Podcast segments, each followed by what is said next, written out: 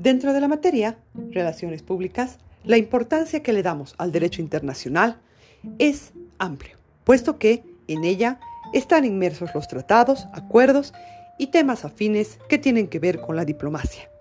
Temas que son importantes no solo de saber, conocer y entender, sino también de interpretar de acuerdo a una norma jurídica. Los tratados son acuerdos de voluntades expresas que obligan jurídicamente a las partes contratantes a realizar un determinado acto. Este acto, al ser voluntario, tiene validez a partir de una negociación, un objeto lícito, un mutuo consentimiento y la capacidad de los estados para realizar un trabajo que sea adecuado.